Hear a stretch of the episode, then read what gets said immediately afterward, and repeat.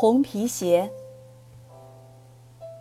一位心理学家曾经说过：“作为孩子，如果他有福分有一个真正女性的母亲，他亦会受了她的教诲，在生命初步即懂得何谓毫无保留而不求酬报的爱。在母爱之中，他幼年便知道，人间并不完全是毒害的。凡是乐观主义者。”虽然经过失败与患难，而自始至终抱着信赖人生的态度的人们，往往都是由一个温良的母亲教养起来的。我的母亲用她完满的情操养育着我和哥哥。在我的记忆中，蓝裤子洗得发白了，母亲就把它翻个个儿；熬过多少不眠之夜后，里子朝外。又是一条新裤子。驼色的条绒衣服小了，母亲就给我接上一条咖啡色的滚边儿。缝之前把衣服放水里反复洗几遍，为的是让它的颜色贴近些。经过母亲的巧手，那外套看上去倒像一件天生就设计成两种颜色的新衣服了。妈妈给我们买鞋。也总是买大一号的，既怕挤了我们正在成长的脚，又怕鞋没穿破，脚就长大了。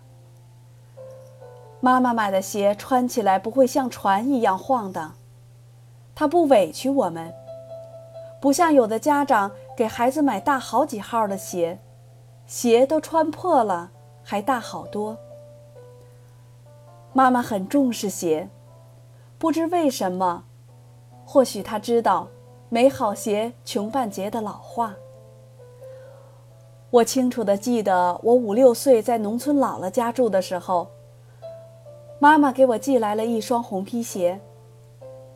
那时，农村的孩子真可怜，穿新衣服的几乎没有，一年四季总就那么一件，穿在身上也就不脱了。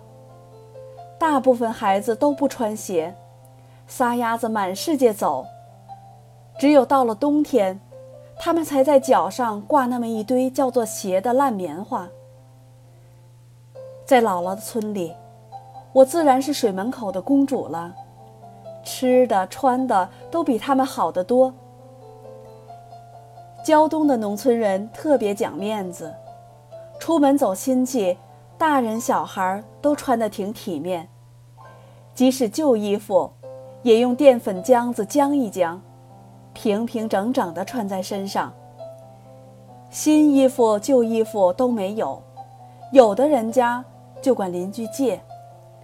我那时的衣服几乎都被人借过，不管是比我高半头的，也不管是比我矮半头的，合不合身的都穿着我的衣服走亲戚。当然，还有的时候。人家也总是在衣服里包两个鸡蛋或大馒白馒头什么的。对于我来说，最不高兴的事儿，就是姥姥把我的衣服借给人家穿。干干净净的衣服，他们只要穿一天，衣服上就留下一些汗渍、菜汤一类的东西。有的走亲戚好几天也不回来，等还你衣服时，边边角角就有了磨破的地方。在我们家里，这样的事儿从来都是大人说了算，孩子敢怒却不敢言。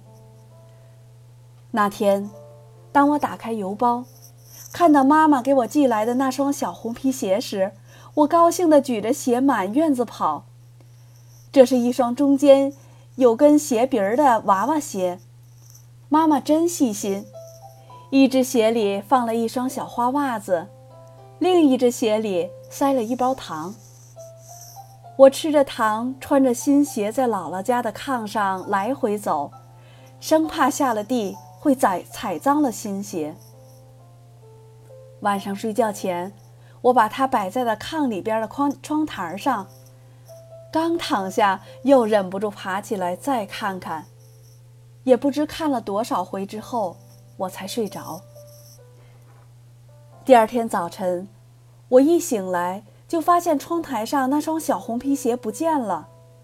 我光着脚跑到了院子里。院子中央站着邻居艾丽姐的妈妈。我知道坏了，这双红皮鞋要借给艾丽姐穿着走亲戚去了。我不嘛，这是我妈妈刚从青岛给我穿来的，我还没穿呢，我不给。嗯，我哭着上前夺我的红皮鞋。这都是惯的，拿走，我就不信管不了他。姥姥一个小脚老太，不知哪来的那么大劲儿，提溜着我就回到了我们家的东房，那是一个专门推磨堆放粮食的地方。窗户暗暗的，姥姥让我站在墙角，把我狠狠地说了一顿。这都是我惯的，拿走，我就不信了。太阳一偏西。我就跑到门口去等我那双红皮鞋，一直等到太阳下山，艾丽妈才领着艾丽姐回来。